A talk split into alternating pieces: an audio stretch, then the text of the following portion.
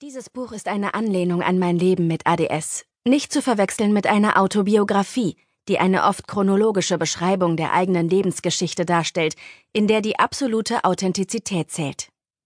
Hier sind 90 Prozent Mina drin und die restlichen 10 Prozent wurden des Unterhaltungsfaktors zuliebe angepasst und fiktiv gestaltet. Außerdem ist mein Gedächtnis keine verlässliche Quelle.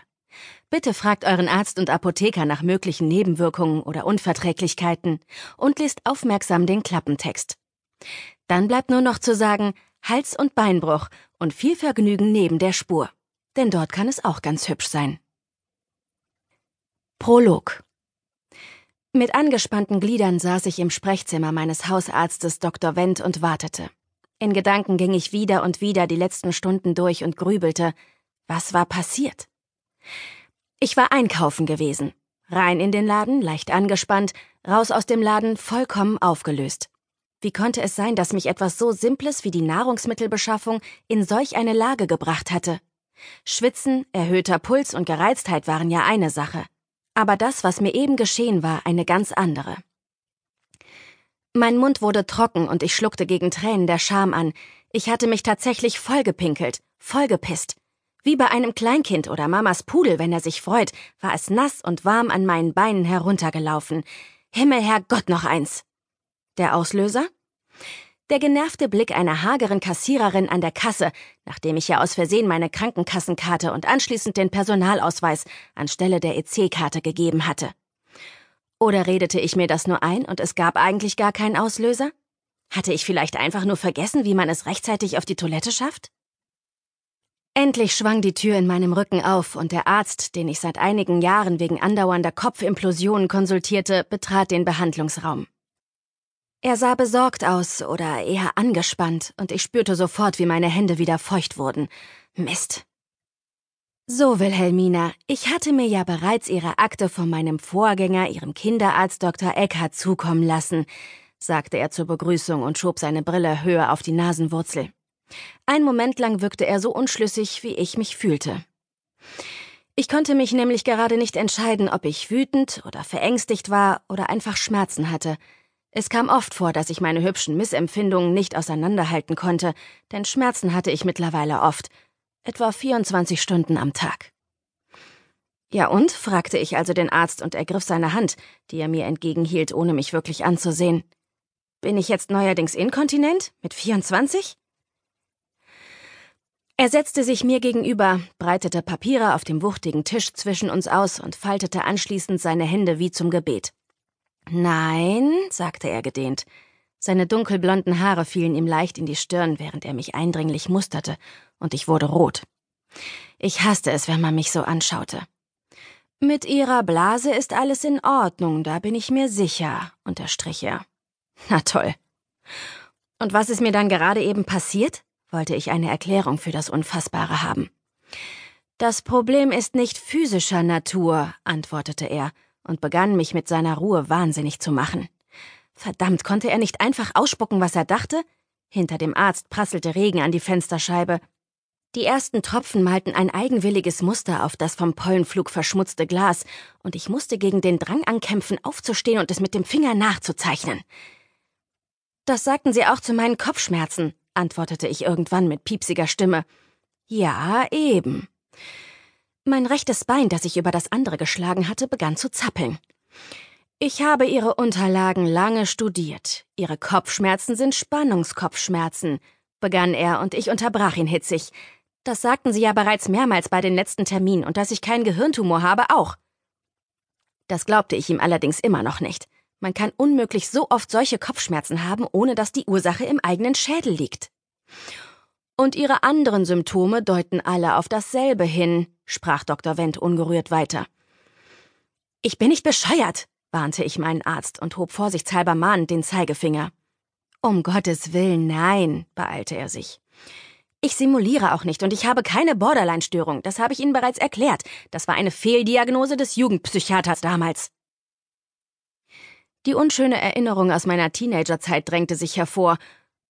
Und wenn Sie mir nicht glauben, dann sind Sie wirklich der schlechteste Arzt der Welt. Jetzt lehnte Dr. Wendt sich zurück und verschränkte die Arme vor der Brust. Seine Augenbrauen hoben sich leicht, was ihm etwas Linkisches verlieh. Ich kenne Ihre kleinen Ausbrüche ja langsam, aber wäre es möglich, das Ganze ohne Anfeindungen zu besprechen? fragte er nett. Natürlich. Super. Also, warum ist mir dieser Scheiß passiert? Weil Sie eine Panikattacke hatten, Wilhelmina, diagnostizierte er. Mein Mund verzog sich zu einem Strich. Deshalb auch der Schwindel und das Herzrasen. Er machte eine Pause, wartete auf meinen Protest, doch mein Kopf war plötzlich mit Zuckerwatte gefüllt, dicker, klebriger Zuckerwatte, an der alle Gedanken hoffnungslos haften blieben, bevor sie mein Bewusstsein erreichen konnten. Aber der Ursprung ihrer ganzen Probleme liegt woanders, fuhr er fort. Aha, doch ein Tumor, schlug ich träge vor. Deshalb konnte ich also so oft nicht denken. Das musste es sein. Ich fühlte mich nämlich regelmäßig dumm wie ein Toastbrot. Erinnern Sie sich noch an den Test, den Sie für mich ausgefüllt haben? fragte Dr. Wendt nach, und für einen Moment konnte ich ihm wirklich nicht mehr folgen. Ähm, kam es aus mir heraus. Es war ein Test zur Indikation von ADS. Sie wissen doch das Aufmerksamkeitsdefizitsyndrom. Oh ja, da klingelte was. Mein Bruder leidet seit frühester Kindheit unter ADHS. Der Test ist durch und durch positiv meinte Dr. Wendt ernst und beugte sich etwas weiter nach vorn. Positiv? Positiv für mich, also habe ich keinen AD-Dings oder was? Ich sah ihn fragend an. Leider doch. Meiner Meinung nach leiden Sie seit Ihrer Kindheit an einer ausgeprägten Reizfilterschwäche, deshalb auch die Probleme während Ihrer Ausbildungszeit. Daraus haben sich Begleiterkrankungen entwickelt, Ihr Untergewicht, die Essstörungen, die Spannungsschmerzen und jetzt eine Angsterkrankung. Sie brauchen dringend psychologischen Beistand und eine Verhaltenstherapie. Bullshit! stieß ich aus und bemühte mich, die Panik aus meiner Stimme herauszufiltern. Ich hatte keine besonders gute Erinnerung an den psychologischen Beistand in meiner Jugend, der mir ungeniert eine Meise attestiert hatte. Dr. Wendt hingegen sah zufrieden aus. Wie kann ich es am besten erklären, Wilhelmina? Sie leben ja schon manchmal in Ihrer eigenen Welt und. Ich protestierte. Das macht aber nichts, man kennt mich da. Er lächelte milde. Medikamente könnten helfen. Es gibt viele positive Beispiele, in denen Menschen wie Sie endlich den Nebel um sich herum lüften und ihre Fähigkeiten neu entfalten konnten. Dadurch ist ein ganz normales Leben möglich. Normal ist relativ, antwortete ich vorsichtig und suchte in meinem jetzt übervollen Kopf nach einem brauchbaren Gedanken. ADS ist keine Krankheit im eigentlichen Sinne, Wilhelmina. Es ist eher ein Gendefekt. Das wird ja immer schöner. In Dr. Wenns Mundwinkel zuckte es, und ich versuchte mein Gehirn davon abzuhalten, sich endgültig abzuschalten. Mein kleiner Bruder hatte ADHS, stammelte ich, und der Arzt fiel mir ins Wort. Sehen Sie, es vererbt sich in vielen Fällen. Womöglich sind Ihre Eltern ebenfalls betroffen. Nee, wohl kaum. Aus denen ist was geworden. Mein Vater ist Kriminalbeamter und meine Mutter Erzieherin. Keine Blitzbirnenkarrieren, aber immerhin. Aus Ihnen wird auch etwas werden, versuchte es der Arzt und tätschelte über seine Unterlagen hinweg meine Hand, mit der ich mich krampfhaft an der Tischplatte festhielt. Wenn Sie sich helfen lassen, versteht sich. Hieß das im Klartext, dass ich mir, wenn ich mir nicht helfen ließ, den Strick nehmen konnte, wie ich es schon so oft geplant hatte? Ich verengte die Augen. Mein Bruder hatte als Kind eine Duracell im Arsch. Wenn man ihm eine Tüte Gummibärchen gab, schwirrte der wie ein Zisselmännchen eine Stunde lang im Kreis umher, ohne auch nur eine Sekunde innezuhalten. So bin ich nicht. Ich weiß, dass Sie anders sind. Bei Ihnen fehlt die Hyperaktivität. Aus dem Grund hat es wahrscheinlich keiner festgestellt. In den 80er Jahren standen die Behandlung und die Früherkennung noch ganz am Anfang, und Kinder, bei denen die Auffälligkeit durch die Hyperaktivität fehlt, rutschten leicht durch das Raster. Aber die Reizüberflutung, der sie ausgeliefert sind, ist die gleiche. Und das, gepaart mit dem Unverständnis der Umwelt, hat sie krank gemacht. In seinem Gesicht stand ein seltsames Hurra geschrieben. Ich sagte, hm. Sie sind eher das Gegenteil von einem Zappel, Philipp. Sie sind ruhig und verträumt, ein Hans Kuck in die Luft.